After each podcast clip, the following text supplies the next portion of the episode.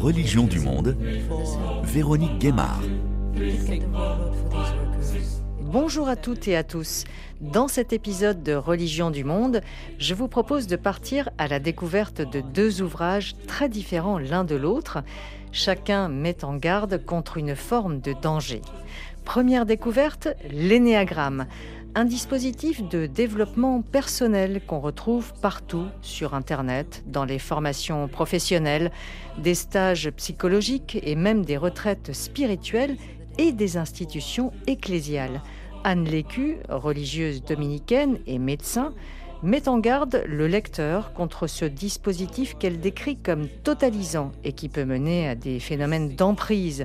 Nous en avions parlé d'ailleurs largement dans les deux émissions précédentes. Deuxième lecture avec l'essai du journaliste québécois et philosophe Jean-Philippe Trottier, Les illusions dangereuses ou comment les idéologies nouvelles asservissent l'homme, un ouvrage très critique sur les tendances à l'idolâtrie dans le monde occidental qui donne une dimension réductrice à la transcendance. Bienvenue dans votre émission.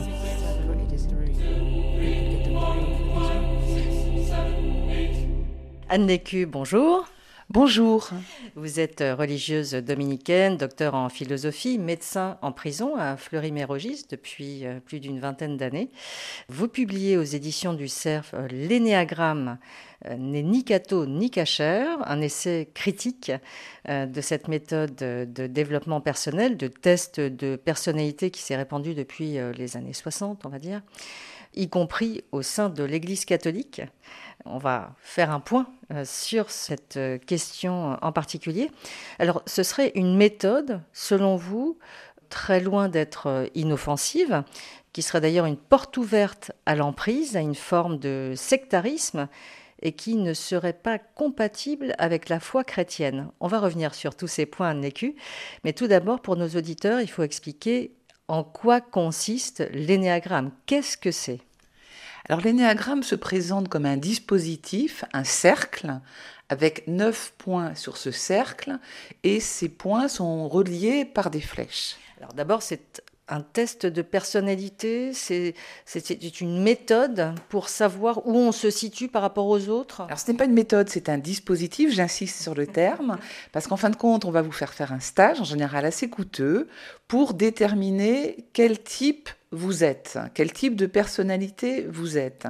En fait, l'énéagramme a pour ambition de cartographier l'âme de toute l'humanité et donc part du principe que toute l'humanité peut se retrouver dans un de ces neuf points. Donc chacun d'entre nous, nous aurions un type qu'il s'agirait de découvrir et on le découvre mieux, disent-ils, en faisant un stage de façon à interagir avec les autres. Donc il y a des questionnaires très longs et puis des petits groupes par type pour repérer ses manières d'agir. Et à la fin du stage, normalement, on sait quel est son type. Voilà. Donc il y a neuf types, neuf cases, c'est-à-dire que l'humanité tout entière doit rentrer dans une de ces neuf cases. enfin, dans ces neuf cases. Exactement, c'est une sorte de cage à neuf cases dans laquelle chacun d'entre nous est contraint de trouver sa case. Alors racontez-nous euh, ces cases, parce qu'il y a des noms spécifiques, des caractères euh, spécifiques qui correspondent à ces cases. Donc il y a euh, du 1 au 9. Le 1, si on commence par le 1, c'est le, perfectionniste.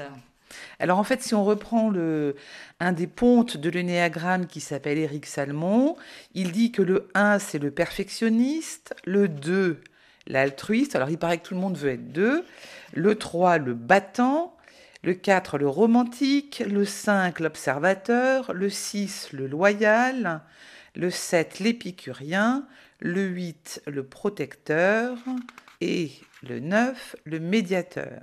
Alors, selon les, auteurs des livres hein, qui traitent des néagrammes, chacun de ces types a un nom différent. Tout le monde ne s'accorde pas sur le nom, mais sur quelques caractéristiques du type.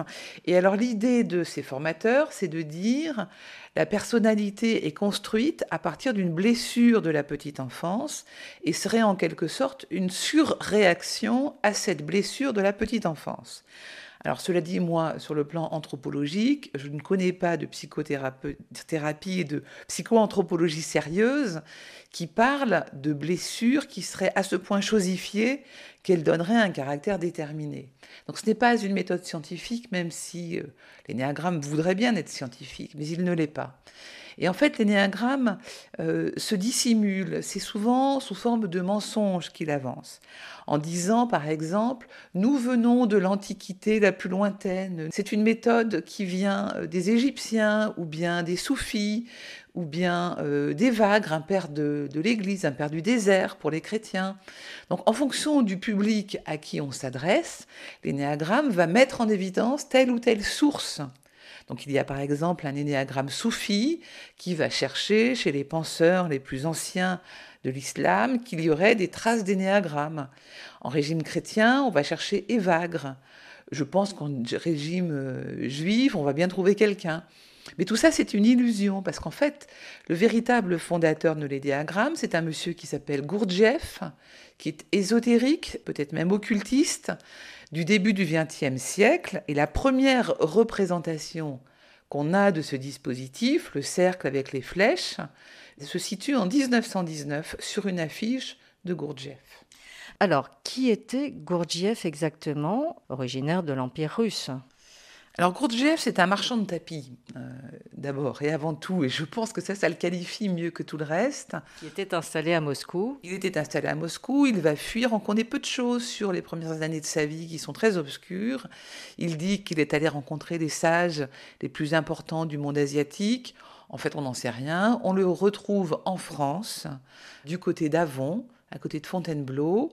Et là, il a une, des disciples une école ésotérique, et il a pour ambition de former ses disciples à la sagesse qu'il aurait soi-disant découverte. Et avec ses disciples, il a donc tracé ce, ce dispositif d'énéagramme, qui n'est pas encore à l'époque l'énéagramme des personnalités tel qu'on le pratique aujourd'hui.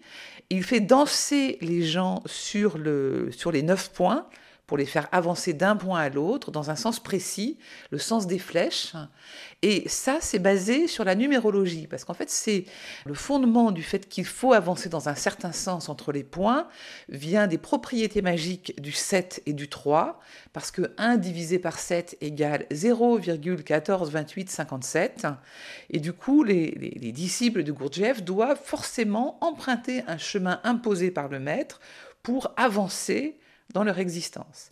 Il va leur dire, vous êtes des rats pour mon laboratoire, par exemple. Il va leur dire, vous n'êtes que des machines, l'être humain n'est qu'une machine. Et donc vous devez débusquer votre fonctionnement de machine, vous êtes des zéros, vous n'êtes rien. Et en débusquant votre fonctionnement de machine, peut-être vous allez un peu évoluer et trouver votre personnalité. Mais alors, ce modèle qu'il développe, à quelle fin le développe-t-il? Il le développe à des fins de manipulation, très nettement. Il le dit, c'est écrit par ses disciples. Je peux vous citer des passages qui sont euh, tout à fait euh, sidérants. Hein. Il faut utiliser les autres, en fait. Voilà ce qu'il écrit. Si les autres sont des machines, pourquoi ne pas les utiliser comme telles? Donc ça, c'est un de ses disciples hein, qui dit ça. La duplicité devient alors une forme très légitime de l'entraînement à une conscience de soi plus aiguë. Et c'est là qu'une sorte d'inversion spirituelle intervient, infiniment plus périlleuse que l'immoralisme accepté comme tel. Le véritable danger spirituel commence au moment où le bien est appelé mal et le mal bien. En fait, il crée une perversion en suscitant chez ses disciples l'idée que ce qui est bien, c'est que ce qui me fait du bien à moi. Et finalement, l'autre n'étant qu'une machine, on peut en faire ce qu'on veut. Il va leur apprendre à manipuler les autres. Alors, ce modèle, pourtant, va faire des émules, notamment aux États-Unis, déjà aussi au Chili et au Mexique, puisqu'il y a euh, des personnes qui vont le suivre ou qui vont se, réclamer comme étant ses héritiers en Amérique latine. Le Bolivien Oscar Ichazo et le Chilien Claudio Naranjo qui s'installe euh, d'abord dans la ville d'Arica au nord du Chili, puis sur la côte ouest euh, aux États-Unis dans les années 60. Tout à fait. Alors ce qui est intéressant, c'est que ce seront ces deux hommes qui vont plaquer euh, des catégories américaines de psychiatrie qu'on retrouve dans ce qu'on appelle le DSM-4 à l'époque, qui est le manuel statistique des pathologies psychiatriques, qui aujourd'hui doit s'appeler DSM5, bientôt 6, je ne sais plus. Toujours est-il que c'est un manuel de catégorie statistique, donc pas du tout un manuel de clinique, mais de catégorie statistique. Et ils vont reprendre l'énéagramme de Gurdjieff, puisqu'ils sont disciples de Gurdjieff, et plaquer dessus de la psychopathologie et donc des types de caractères avec euh, des traits négatifs et une manière de sortir de ces traits négatifs pour en faire des traits positifs. Et c'est ainsi qu'ils vont établir les néagrammes des personnalités. Ils auraient voulu en faire une marque déposée, mais ne l'ont pas fait par chance. Et puis du coup, ils vont s'installer sur la côte ouest des États-Unis au centre Esalen. Et ça, c'est très intéressant parce que c'est aussi là qu'on retrouve tous ceux euh, comme euh, Ursley qui vont développer euh, ce qui va devenir le transhumanisme, c'est-à-dire des techniques pour améliorer l'homme. Donc, c'est pas du tout neutre que l'énéagramme des personnalités se retrouve mêlé à cela, puisqu'il se veut être une technique pour améliorer l'homme. Voilà. Et donc de là, ils vont côtoyer des Américains, et notamment des religieux catholiques américains, une sœur dominicaine, euh, des jésuites. La sœur dominicaine s'appelle Maria Bising, et les jésuites Patrick O'Leary et Robert Nogozek. Ils vont, eux, diffuser les néagrammes chez les jésuites, et ce qui fait qu'il y aura toute une génération de jeunes jésuites qui vont être formés à l'énéagramme des personnalités, au noviciat, Certains vont trouver ça hallucinant et heureusement s'en défaire en critiquant avec beaucoup de fondement euh, toutes ces techniques issues finalement de la, gnose, en fait, de l'ésotérisme. Mais d'autres vont contribuer à les diffuser euh, jusqu'en Europe occidentale. Donc en fait, ils disent que l'énéagramme se veut comme un miroir qui permettrait de se tourner vers Dieu pour guérir d'un péché caché. Donc c'est ce que vous critiquez au centre de euh, votre livre, donc l'énéagramme n'est ni Cato ni Cacher. Ni Cato ni Cacher, c'est un titre un peu provocateur. Oui, c'est un titre provocateur. On aurait tout à fait pu écrire aussi ni halal. Il n'y avait pas de place sur la couverture. L'idée, c'est vraiment que dans nos traditions religieuses respectives, quelles qu'elles soient, nous avons suffisamment de trésors pour euh, nous orienter dans l'existence. Il n'y a pas besoin d'aller chercher, euh, je ne voudrais pas être vulgaire, mais quand même, l'ésotérisme à la mode Gurdjieff c'est vraiment quelque chose qui peut nous faire du mal en ce sens que ça impose sur les yeux de ceux qui le pratiquent des lunettes pour voir le monde. Et ceux qui sont rentrés dans cette manière de penser voient le monde ensuite avec neuf cases. Ils analysent tous à travers ces neuf cases. Avec un risque de collusion psychospirituelle où finalement le progrès spirituel devient confondu avec ce que l'énéagramme propose comme progrès. On voit ça par exemple de façon typique dans plusieurs ouvrages, mais l'un d'entre eux m'avait euh, beaucoup euh, amusé, si je puis dire, pourtant c'est triste. Hein. Ça s'appelle Bible et Énéagramme, où là c'est la Bible elle-même qui est passée au filtre de l'énéagramme, où on va nous dire que Marie-Madeleine était type 4, que Job était type 4. Et puis d'autres promoteurs de l'énéagramme vont plus loin en disant finalement Jésus nécessairement à un type. Alors il y a un débat, il y en a qui disent, ben, s'il est sauveur de toute l'humanité, il n'a pas de type. Et d'autres disent, mais s'il s'est vraiment incarné dans un lieu et dans un temps, il a nécessairement un type. En fait, les, Fabien Chabreuil, un des promoteurs de l'énéagramme, n'hésite pas à dire que le Fils de Dieu Jésus est de type 2, que le Père est de type 8, et du coup, ben, l'accomplissement du type 2 qui est le Fils, ce serait le Saint-Esprit qui devient de type 5. Et alors ils disent, puisque le livre du Père est suivi du livre du Fils, puis du livre du Saint-Esprit. C'est typiquement un discours bien connu des gnostiques des premiers siècles, qui était une hérésie condamnée euh, par les pères de l'Église. Hein. Imaginez que l'Ancien Testament serait le règne du Père, puis il y aurait le Nouveau Testament qui serait le règne du Fils, et que maintenant on serait dans l'ère du Saint-Esprit. Ce que certains charismatiques euh, disent hein, quand même. C'est une hérésie des premiers siècles qui a été condamnée fermement.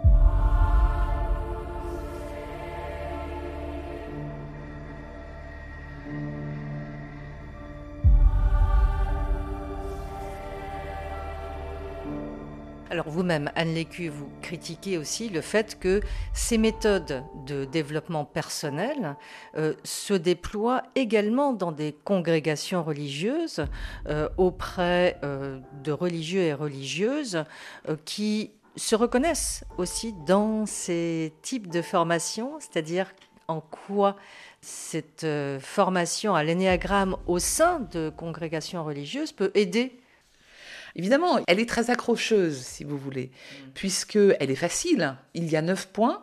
On peut toujours se retrouver dans un type, c'est ce que les psychologues sérieux appellent l'effet Barnum. C'est-à-dire qu'en fin de compte, à un moment donné, vous allez nécessairement vous retrouver dans telle ou telle catégorie, un peu comme dans l'horoscope, à vrai dire. Hein. Oui, parce que c'est suffisamment flou pour qu'on puisse quand même se reconnaître dans une des catégories. Tout à fait. Et puis il y a des types et des sous-types. Et donc si vous collez pas tout à fait à votre type, on va vous dire, mais finalement, vous êtes de tel ou tel sous-type. Alors moi j'ai des témoignages hein, euh, qui m'ont été envoyés à la suite de la publication de ce livre. Il y a par exemple une jeune femme qui dit voilà, c'est très répandu chez les jésuites actuellement, donc notamment dans les congrégations ignatiennes. C'est une vraie plaie qui encourage les gens à vivre autour de leur nombril, de leur énéatype, avec des stages sans fin pour préciser tel ou tel point de son type. C'est très enfermant, on se croit malin quand on parle à d'autres initiés. Ça enferme sur soi-même. C'est une bulle d'anxiété qui tourne en rond. Voilà. Donc, c'est vendu comme étant quelque chose de magique, puisque on va déterminer son propre type. Et du coup, alors, c'est intéressant parce que les promoteurs de l'énéagramme disent bien il faut absolument jamais déterminer le type d'autrui. Ce que dit euh, un prêtre de l'Emmanuel qui s'appelle Pascal Hitt, qui a écrit il y a une vingtaine d'années un texte sur l'énéagramme qui s'appelle Les neuf portes de l'âme, dont le sous-titre est quelque chose autour des péchés capitaux, donc on voit bien la collusion psychospirituelle d'emblée. Alors Pascalide, ça a été la référence pour beaucoup de groupes énéagrammes catholiques. Il va euh, écrire hein, dans son livre que d'une part, il ne faut jamais typer autrui, et en même temps, dans ce même livre, il écrit après avoir découvert son type, il est bon d'explorer les autres types pour les comprendre de mieux en mieux. Le plus simple est de repérer les types de son entourage familial, amical, professionnel. Au bout d'un certain temps, il est bien rare que l'on ne soit pas en présence de plusieurs exemples, je n'ose dire d'échantillons représentatifs de chaque type. Le laboratoire de la vie est plus riche que tous les descriptifs d'ouvrages. Donc vous voyez, il parle de laboratoire, exactement comme Gurdjieff. Il dit bien officiellement qu'il ne faut pas typer les autres, mais en même temps... Il s'en défend, il s'en défend d'ailleurs. Mais en même temps, il le propose. Et il le fait, c'est-à-dire qu'en fin de compte, les gens qui ont fait des stages Enneagramme vont passer leur temps à tenter de déterminer le type d'autrui. Moi, j'ai un exemple très précis d'un religieux que je connais qui était présent en milieu étudiant et qui disait Toi, tu es type 7, toi, tu es type 6, toi, tu es type 2. Donc voilà. Euh, en quoi c'est déterminant? Parce qu'on voit que l'énéagramme est très répandu, notamment en entreprise. Donc on parlait du cadre religieux, mais il est beaucoup plus répandu encore dans les entreprises. Et cela peut avoir aussi des euh, conséquences, notamment en termes de recrutement. C'est ce que vous dénoncez aussi dans votre livre, Anne Lécu. Alors moi, j'ai moins abordé le côté travail en entreprise parce que je le connais moins, mais ce qui m'a aussi convaincu de publier ce texte, c'était que la Mivilude est venue me chercher. Donc la mission interministérielle de vigilance et de lutte contre les dérives sectaires. Donc c'est un organisme interministériel en France pour lutter contre les dérives sectaires. Tout à fait. Et donc la Mivilude, ayant connaissance que j'avais fait un travail dans le cadre d'un diplôme d'université de médecine sur l'emprise, j'avais déjà un peu travaillé les néagrammes, mais c'était pas du tout voué à publication. Et euh, la Mivilude avait lu mon texte et une personne de la Mivilude est venue me chercher en me disant nous avons de gros soucis, notamment dans le monde des entreprises, dans la région sud-ouest en France ou dans certaines entreprises, 80% du catalogue est du catalogue Ennéagramme. Et donc, nous nous interrogeons sur les soubassements de cette importance, en fait. Quand je dis catalogue, ça veut dire les formations professionnelles proposées dans le cadre de la formation professionnelle de ces entreprises. Dans le catalogue de formation professionnelle, 80% du catalogue est de l'énéagramme. Et ils se sont rendus compte aussi que dans certaines entreprises, du fait de l'influence de ce dispositif, eh bien, parfois, la direction des ressources humaines choisissait les personnes en fonction de leur énéatype. Et donc quelqu'un qui serait d'un profil un peu dirigeant, entre guillemets, on s'en méfie, on le placardise pour pas qu'il prenne le pouvoir. Donc ça peut aller assez loin en fait. Moi, je connais quelqu'un d'assez proche, hein, euh, dont le directeur euh, dans son entreprise a obligé tous les membres du personnel à faire des stages énéagrammes. Elle, elle s'en est défendue, elle ne voulait pas, et il a tellement insisté qu'elle a fini par en faire un. Et à la fin du stage, elle n'avait pas trouvé son type. Donc c'était bien embêtant. Bon, eh bien, l'animateur du stage l'a pris entre quatre yeux euh, pour lui poser toute une série de questions parce qu'il fallait absolument qu'à la fin du stage, elle sorte avec un type. C'est quand même sidérant.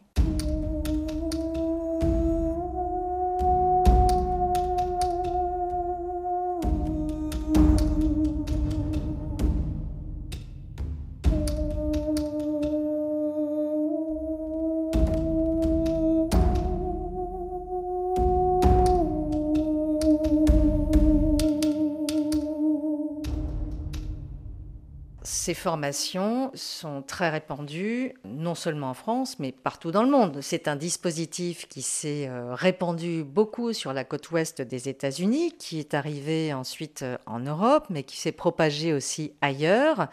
J'ai découvert en préparant cette émission qu'il y avait même un institut africain de l'énéagramme. Et voici la définition qui est présentée pour ces formations donc euh, sur l'énéagramme. L'énéagramme est une typologie magique qui présente neuf différentes manières de l'expression de l'être humain énéatype en se basant sur des critères profonds émanant de l'inconscience. Une typologie magique, qu'est-ce que ça évoque pour vous, cette définition pour un public euh, sur le continent africain, Anne Lécu? Alors je pense que les promoteurs de l'énéagramme savent parfaitement utiliser les mots qui vont plaire à leur public. En France, on nous dira que c'est une science. Donc en fait, c'est une fausse science. Je pense que dans des pays sensibles à la magie et aux esprits, on va dire que c'est un dispositif magique. Mais c'est une fausse magie. En fait, c'est une magie enfermante, puisqu'en fin de compte, c'est simplement mettre les gens dans des cases. Et ça, c'est pas magique du tout en fin de compte. Alors ça peut paraître, euh, comment dire, si vous mettez des gens ensemble pendant un week-end de formation Ennéagramme, quel que soit l'endroit où vous le faites, hein, eh bien, dans une atmosphère bienveillante, on va forcément trouver ça agréable de parler à d'autres de ses propres inquiétudes, de sa manière d'être en relation, et ça peut revêtir un caractère magique, entre guillemets, puisqu'à la fin, on se dit, eh bien voilà, je me comprends mieux. Sauf qu'en fin de compte, c'est euh, un mensonge, c'est un business. D'abord, ça coûte très cher. Et puis, ça veut les formations coûtent cher. Coûtent cher. Et puis, ça veut dire que vous allez vous livrer à un guide, vous allez livrer plein d'éléments de votre vie à un guide que vous ne connaissez pas, à qui vous attribuez une certaine aura, puisqu'il est formateur énéagramme, et donc vous acceptez de vous laisser manipuler et promener par lui. Donc ça aussi, euh, il faut être prudent. C'est pas parce que ça marche entre guillemets que c'est bien, parce que ok, ça peut marcher le premier week-end entre guillemets, vous allez vous sentir mieux. Mais après, si vous êtes contraint de voir le monde uniquement à travers ces lunettes-là, ça peut provoquer d'énormes conflits avec votre entourage. Alors moi, j'ai plusieurs témoignages hein, de gens à qui euh, la vie a été pourrie après des passages en énéagramme. J'ai par exemple une dame, ça c'est dans l'article du Parisien qui a euh, retrouver quelqu'un qui avait souffert d'énéagramme. Moi, c'est quelqu'un que je ne connais pas, donc c'est dans l'article du 13 avril du Parisien. Cette dame fait un, long stage énéagramme d'une dizaine de jours parce qu'elle euh, en a ressent le besoin de mieux se comprendre. Et à la fin, dix jours plus tard, son compagnon, je cite, retrouve une étrangère. Ses mots, son regard, sa personnalité avaient changé. L'énéagramme aura raison de son couple, je voulais sauver tout le monde avec cette méthode. Je voyais les gens à travers des chiffres. Ça simplifiait tout. Ça expliquait les réactions et les traumatismes. Et, ça, beaucoup de gens, par exemple des psychologues qui ont dans leur cabinet des personnes qui ont suivi des stages énéagrammes, disent la même chose. Disent, quelqu'un qui a suivi des stages énéagrammes, après, c'est très compliqué d'arriver à le faire évoluer dans une psychothérapie euh, correct, si je puis dire, parce qu'il est enfermé dans un moule dont il n'arrive plus à sortir. Légu, vous parlez donc d'un système totalisant qui peut être très euh, dangereux euh, donc pour tout type d'individus qui rentrent dans ce système sans contrôle, sans frein, mais aussi donc, on en revient aussi aux congrégations religieuses et à ce rôle enfermant euh, de cette lecture du monde alors, ce qui est intéressant, c'est qu'on retrouve dans des communautés problématiques des traces d'énéagramme. Donc, les communautés problématiques. Euh, dans des communautés problématiques, j'entends par exemple l'arche de Jean Vanier, dont on connaît désormais euh, les abus sexuels sur des femmes adultes en situation de vulnérabilité, viol notamment pour une part, commis par les frères Philippe dominicains, Thomas Philippe et Marie-Dominique Philippe, puis par Jean Vanier, fondateur de l'Arche, lui-même initié par Thomas Philippe, et on retrouve dans la communauté de l'Arche beaucoup de personnes qui ont fait des stages énéagrammes. Alors je ne dis pas qu'il y a un lien de cause à effet, hein, il ne s'agit pas du tout de faire des amalgames, mais c'est quand même un indice. D'autre part, on retrouve aussi beaucoup de stages énéagrammes aux béatitudes, communauté nouvelle, dont on sait aujourd'hui l'ampleur des dérives, hein, communauté qui n'a pas tout à fait fini de se mettre euh, en état de fonctionnement, pour dire les choses de façon simple. Par exemple, en 2005, euh, donc il y avait encore Ephraim, le fondateur de la communauté, qui n'avait pas été accusé d'abus sexuels à cette époque et qui était considéré comme euh, un saint homme. Ephraim avait obligé tous les membres de la communauté à suivre des formations énéagrammes qu'il faisait lui-même à travers des cassettes aussi bien pour les membres de la communauté, pour tous les séminaristes. Tous les séminaristes ont été obligés en 2005 de passer par l'énéagramme. Et moi, j'ai reçu le témoignage d'une laïque qui était euh, dans ce qu'on appelle la communauté d'alliance des béatitudes, c'est-à-dire des amis de la communauté, qui a été formée à l'énéagramme, qui a été séduite par l'énéagramme. Hein. Elle dit euh, Le succès de la méthode tient au fait qu'elle est simple, rapide à mettre en œuvre. On l'acquiert rapidement, elle procure sécurité et ascendant moral à qui l'exerce. Elle nécessite peu de temps d'écoute, elle offre des réponses rapides et forcément réductrices. Ceux qui l'exercent éprouvent rapidement un sentiment de supériorité. Voilà. Et alors elle dit, c'est un ami prêtre aujourd'hui qui a quitté les béatitudes qui nous a alertés sur l'étendue des dégâts de l'énéagramme. Je cite, Ça avait été le ver dans le fruit. La caractérisation des communautaires en fonction de leur appartenance supposée à tel ou tel type avait eu une incidence systémique sur l'atteinte à la fraternité dans la communauté. Évidemment, cela n'avait pas été voulu au départ. Alors ça, moi, je ne suis pas si sûre, hein, mais bon. Mais c'était bel et bien le résultat. Chaque responsable pensait avoir repéré le type de chaque membre et pouvait s'autoriser à lui donner des conseils avisés, d'où suspicion et atmosphère de jugement permanente. Il n'y avait plus de bienveillance, de gratuité dans les relations. Tout comportement était prédit et prédictible, puisque l'énéagramme le disait. Évidemment, certains ont fait valoir que ce n'était pas une bonne chose, mais il était alors facile de leur répondre que seules certaines personnes choisies étaient capables d'utiliser cet outil, que cet outil nécessitait une formation solide et que toute personne formée devait faire l'objet elle-même d'une supervision. Mais en réalité, qu'en était-il? Sinon, un objet de pouvoir, de domination les uns sur les autres, derrière le masque de l'aide spirituelle et psychologique. Donc l'énéagramme, vous dites, euh, Anne Lécu, que c'est un dispositif totalisant euh, qui effectivement enferme, et notamment dans les communautés religieuses, enferme encore davantage. Quelles sont vos alertes? Parce qu'il n'y a pas que l'énéagramme aussi, il y a d'autres systèmes aussi enfermants, mais quelles sont les alertes que vous formulez, raison pour laquelle vous avez publié ce livre alors, je ne connais pas toutes les méthodes en vogue, donc je ne parle que de ce que je connais. En l'occurrence, j'ai travaillé sur l'énéagramme. Je pense que tout ce qui relève d'un mélange psycho-spirituel est à prendre avec beaucoup d'attention. La vie spirituelle chrétienne n'est pas une méthode d'abord, c'est d'abord vivre à la manière du Christ, c'est-à-dire euh, être dépréoccupé de soi. Donc tout ce qui commence à relever d'un champ de développement personnel où on s'intéresse avant tout à soi-même avant de s'intéresser aux autres, me paraît assez suspect. Voilà. Donc je pense que de s'intéresser à soi-même quand on souffre dans le cadre d'une psychothérapie bien conduite, c'est tout à fait important. Mais le psychothérapeute, d'abord le psychologue clinicien, pour dire les choses telles qu'elles doivent être nommées, le psychologue clinicien doit avoir reçu une formation euh, validée par l'État, part, n'est pas nécessairement croyant, c'est pas le sujet, et il ne doit pas vouloir expliquer les choses. Quelqu'un qui explique trop comment on fonctionne ne fait pas avancer. Une psychothérapie bien conduite, elle doit écouter et à la fin de la psychothérapie, on doit voir des améliorations dans sa vie, on doit se sentir plus libre sans nécessairement être capable d'expliquer ce qui s'est passé. Donc ça, c'est très important. Euh, la vie spirituelle et l'accompagnement spirituel ne doivent pas se substituer à la psychothérapie. L'accompagnement spirituel, c'est tenter avec quelqu'un et devant Dieu de voir comment l'évangile nous rend plus libres et comment on est précisément libéré de soi-même, comment on s'intéresse davantage aux autres, au monde, à Dieu.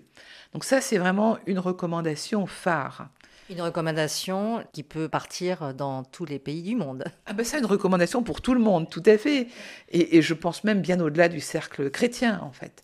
Je pense que la, pratique confessante, que ce soit dans l'islam, dans le judaïsme ou dans la foi chrétienne, vise à nous ouvrir à autre chose qu'à nous-mêmes et à une altérité qui est Dieu. Voilà.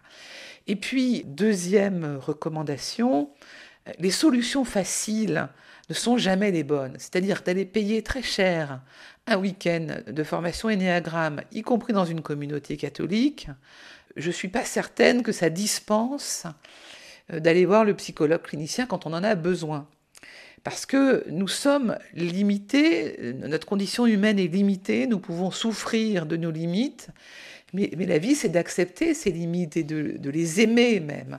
Et donc, à un moment donné, je pense que dans certaines communautés catholiques, notamment du renouveau charismatique, quand on propose beaucoup de prières de guérison, à la fin, on a l'impression qu'il faut guérir de vivre et que la vie est une longue maladie dont il faudrait guérir. Et ça, je pense que non en fait, vraiment non.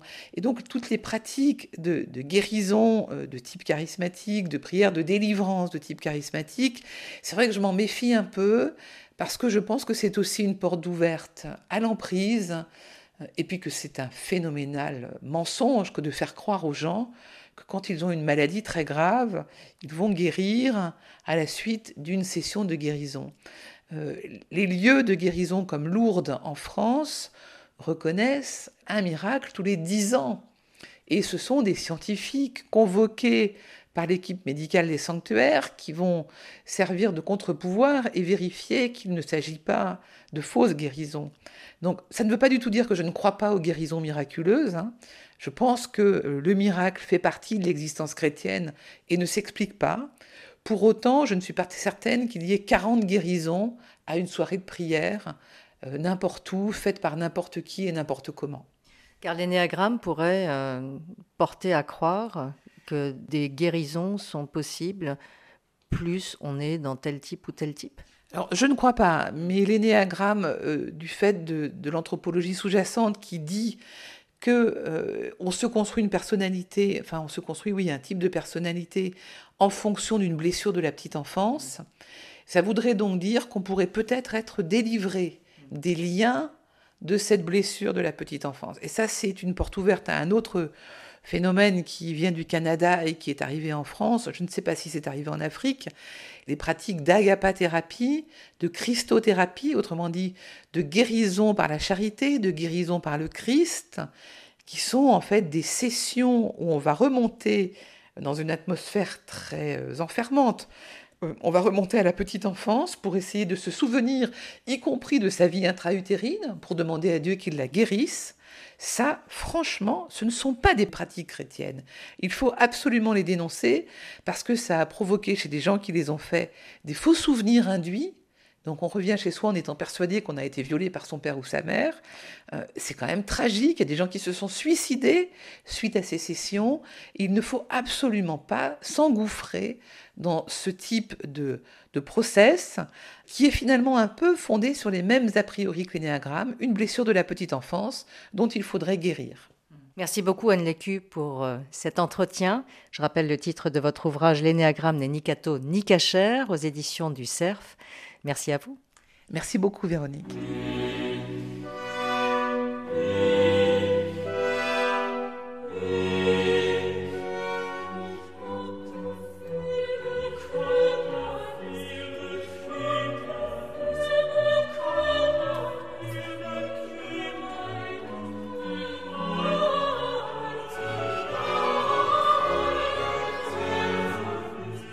Dans cette deuxième partie de l'émission, je vous propose de plonger dans l'essai de Jean-Philippe Trottier, Les illusions dangereuses. Et voici un extrait de ce qu'on peut lire dans les premières pages de son ouvrage. Quand Dieu est congédié, il revient de façon dégradée sous les traits de l'idole. Aujourd'hui, elle s'appelle Victime. Et plus loin, on peut lire Rien ne sert pour autant de condamner l'idolâtrie, il faut davantage comprendre qu'elle obéit à une mécanique dont il convient alors de démonter les rouages. L'impulsion générale donnée à ce ballet est la dégénérescence progressive du vrai Dieu dans ses versions de moins en moins sacrées, de plus en plus humaines.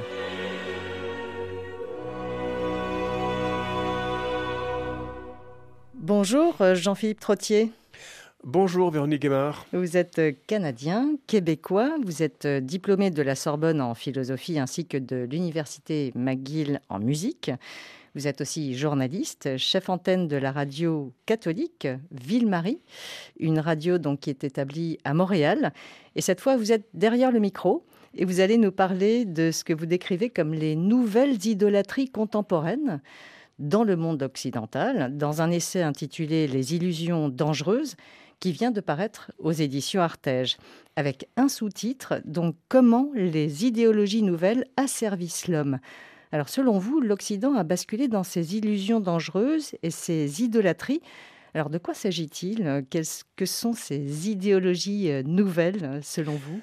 On parle beaucoup de wokisme aujourd'hui. Euh, c'est un thème que je récuse, même s'il existe. Il a été inventé euh, aux États-Unis dans les années 60. Euh, woke voulant dire être éveillé, être conscient de, veiller aux discriminations dont souffrent les Noirs, les femmes, les homosexuels, etc. Je pars un peu de ça, si vous voulez, et pour voir, pour approfondir de quoi il s'agit au juste. Moi, je vois là non pas un problème, si vous voulez, idéologique ou sociologique, mais un problème religieux, et religieux dans le pire sens du terme, c'est-à-dire une religion peut sombrer dans l'idolâtrie. Pourquoi idolâtrie Et quelle différence y a-t-il avec une religion? C'est que la religion vous met en contact avec, on dirait, le Dieu de la vie, le vrai Dieu, le Dieu vivant, qu'il soit chrétien ou tout autre. Alors que l'idolâtrie, c'est une création humaine. C'est pas un Dieu, comment dirais-je, un sous-dieu ou un demi-dieu. C'est l'homme qui, lui, est incapable d'assumer le gouffre entre lui et le Créateur, et il va se faire des statues facilement identifiables, avec un catéchisme à la clé et qui vont, des statuts qui vont demander des sacrifices, des allégeances, des exclusivités, des exclusions, des persécutions, etc. Donc, au lieu de dire wokisme, je dis idolâtrie, et donc idolâtrie, ben, c'est une illusion. Hmm. On est illusionné, on pense que c'est le vrai Dieu qu'on sert, ce n'est pas du tout le cas. Alors, donnez-nous quelques exemples concrets que vous développez d'ailleurs dans votre livre. Absolument. Donc aujourd'hui, tout le monde est victime, sauf l'homme blanc chrétien hétérosexuel grosso modo parce que c'est lui qui a donné le là pendant 4-5 siècles avec l'Occident et la colonisation et la, conquête du monde, si vous voulez. Donc maintenant, les victimes d'hier se retournent contre lui. Et je cite Le fardeau de l'homme blanc, qui est un poème de Kipling, euh, qui est sorti en 1899. C'est à l'époque, sa supériorité morale, technologique, intellectuelle, son fardeau était d'éclairer l'humanité gourde et, crasse. Aujourd'hui, le fardeau est un fardeau moral, c'est-à-dire il est coiffé du bonnet d'âne, il est infâme, il est carencé métaphysiquement, il a perdu le sens de la métaphysique. Les victimes, donc, il y en a plusieurs, si vous voulez. Tous les combats minoritaires, euh, ou la plupart, sont imbibés de cet esprit de victimisation. Dans mon bouquin, au deuxième chapitre, si vous voulez, j'en analyse deux qui ont caractérisé le XXe siècle et une qui déborde aussi sur le XXIe. D'abord, le communisme et ensuite le féminisme essentialiste, pas le féminisme. Le communisme arrive avec des figures chrétiennes dégradées. Le prolétaire, c'est l'agneau pascal, l'agneau immolé, le Christ en croix, la victime propitiatoire. Euh, le péché, c'est la possession des moyens de production, la possession du capital. Le pêcheur, c'est le bourgeois. Le paradis sur terre, parce que ces idéologies ne se transportent pas dans le ciel ou dans l'au-delà, mais c'est sur terre qu'on va faire le paradis. Paradis, société sans classe, société égalitaire. féminisme essentialiste reprend un peu les mêmes traits, mais Qu'est-ce que c'est le féminisme essentialiste Je crois que ça a été inventé par euh, Elisabeth Badinter.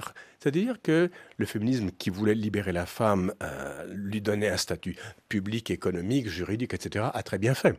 Je ne parle pas de ça. Je parle d'une métaphysique ou d'une essence de victime. C'est-à-dire qu'une essence, quand vous lisez Platon, comme il y a 2500 ans, les essences sont immuables, elles ne bougent pas, elles sont éternelles. Or, les combats de minorité ou les combats victimaires campent la victime dans une essence de victime, c'est-à-dire qu'elle est hors de l'histoire, mais elle agit également dans l'histoire. Donc, je reviens au féminisme essentialiste. Le Christ en croix, ben, ça va être la femme aliénée, puissamment aidée par le modèle de la Vierge Marie, qui, elle, est toute puissante, c'est la mère de Dieu, mais en même temps, vierge, absolument pure incapable de faire le mal. Donc on a là une victime qui veut du pouvoir, mais qui veut maintenir l'innocence. Alors vous décrivez effectivement euh, tout cela de façon très sévère. Plutôt, oui. Euh, donc ces concepts comme euh, l'antiracisme, ce que vous appelez le féminisme essentialiste ou dévoyé, ces postures victimaires, donc la dictature des minorités, le culte de la victime, hein, comme l'écrit d'ailleurs le, philosophe Rémi Braque dans la préface de votre livre. Mais n'est-ce pourtant pas un point positif que de parler davantage des victimes et des minorités? Euh, Vous avez absolument raison. Pour qu'il y ait revendication victimaire, il y a victime. Il y a eu victime. C'est-à-dire que pour le propos de mon livre, il y a eu domination de l'homme blanc il y a eu domination de l'Occident sur le monde entier. Et ça, votre auditoire, qui est largement africain, le comprend normalement, si vous voulez. C'est pour ça que vos propos pourraient paraître assez provocateurs. Il, il, peut être provocateur, si vous voulez, mais il y a eu des opprimés de l'histoire, il y a eu des exclus de l'histoire. L'histoire s'est écrite au masculin et à la couleur blanche parce que c'était ceux qui avaient les moyens de production, c'était ceux qui avaient le pouvoir, c'était ceux qui avaient les moyens technologiques. À l'époque, c'était comme ça. Donc il y a eu de vraies victimes. Le problème, c'est que, étant victime, la tentation est de se dire, ben, je ne suis pas dans l'histoire, je suis donc pur et immaculé, et quand j'aurai le pouvoir, je l'exercerai de façon pure et immaculée. Je ne nie pas le fait qu'il y ait des victimes. Il y en aura toujours, malheureusement, qu'elles soient femmes, qu'elles soient noires, qu'elles soient homosexuelles, qu'elles soient hommes blancs, chrétiens, hétérosexuels aussi. C'est de par notre humanité que nous pouvons être agresseurs ou victimes. Et ce que je veux, c'est lisser un peu tout cela et dire que il n'y a pas la bonne humanité et la mauvaise humanité. Il n'y a pas les colombes et les faucons. Nous sommes tous plus ou moins faits de bien et de mal. Mais ça, c'est un, jugement plutôt moral ou religieux. Mm. Donc oui, il y a eu des victimes. Mais il faut les réintégrer dans l'histoire. Alors vous parlez de l'idole ou de l'image dégradée de Dieu. À quoi faites-vous référence? C'est-à-dire que tout doit tourner autour de Dieu? Alors, au début, je parle du principe chrétien, Dieu est créateur, et donc, il est en plus, c'est le Dieu tout autre, le Dieu d'Abraham. Abraham, un jour, entend une voix qui lui dit Mets-toi en marche. Lech lecha en hébreu, va, et c'est va vers toi-même, et va vers moi-même aussi. Donc ça, c'est le Dieu absolu dont on ne peut pas dire grand-chose. On peut en parler de façon tangentielle ou asymptotique, si vous voulez, mais on ne peut pas dire Dieu est comme si ça, ça, ça, ça, ça, ça. Lisez le Coran, Allah est paré des 100 attributs, mais le centième, on ne sait pas. C'est un attribut innommable.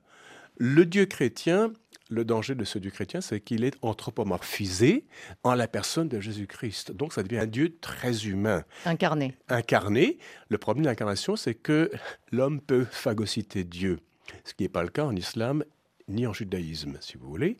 Et la tentation de dégrader Dieu, c'est de faire de Dieu un être familier et trop explicitable.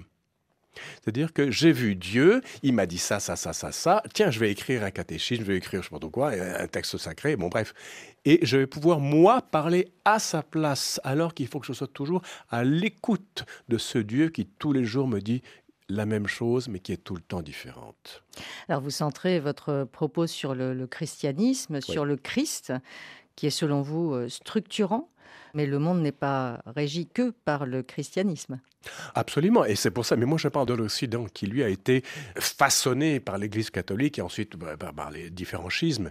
Donc je ne parle pas d'un point de vue asiatique ou africain, quoique, si vous voulez, Mon souhait, ce serait qu'on revienne à une société plus d'esprit de tradition. Ça, en Afrique, on comprend ça d'instinct parce que ce sont des sociétés, je parle d'Afrique subsaharienne, hein, encore imbibées de traditions plurimillénaires qui n'ont rien à voir avec l'Occident. Au Canada également, avec les Amérindiens, les peuples autochtones. il y a les trois Amériques qui ont une autochtonie assez forte et la nôtre reprend du poil de la bête, mais avec cette même foutue tentation d'être Ah, je suis la victime, vous me devez tout.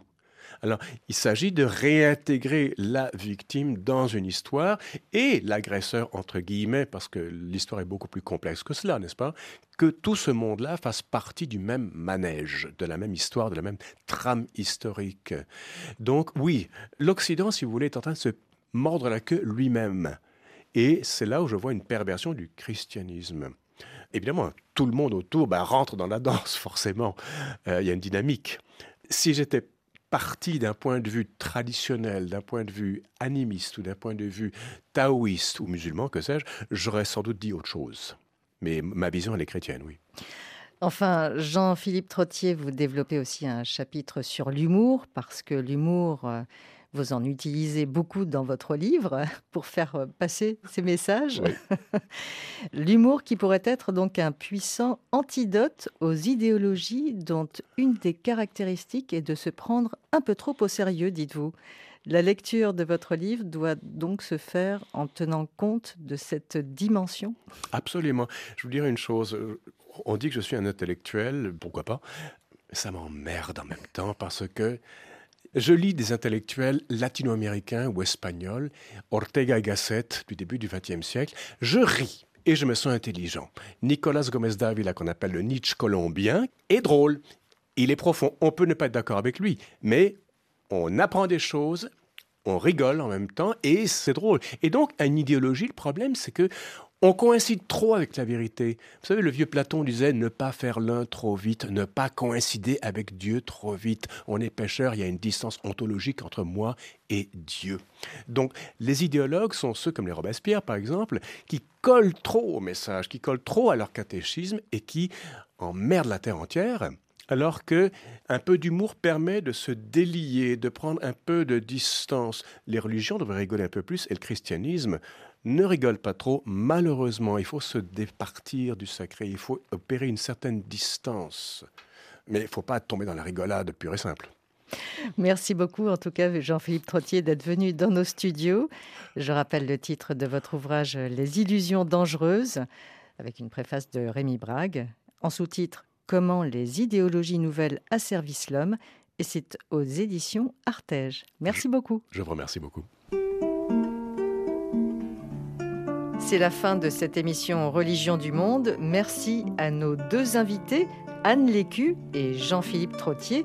Jean-Philippe Trottier qui tenait à partager avec nos auditeurs ce morceau du poète argentin Atahualpa Yupanqui. Si yo le pregunto al mundo, el mundo me ha de. Si yo le pregunto al mundo, el mundo me ha de. Cet épisode était réalisé par Ludivine Amado. Vous pouvez à tout moment réécouter cette émission en podcast sur RFI.fr, l'appli Pure Radio, Twitter ou Facebook à la page Religion du Monde. À la semaine prochaine. la noche est larga, guitarra,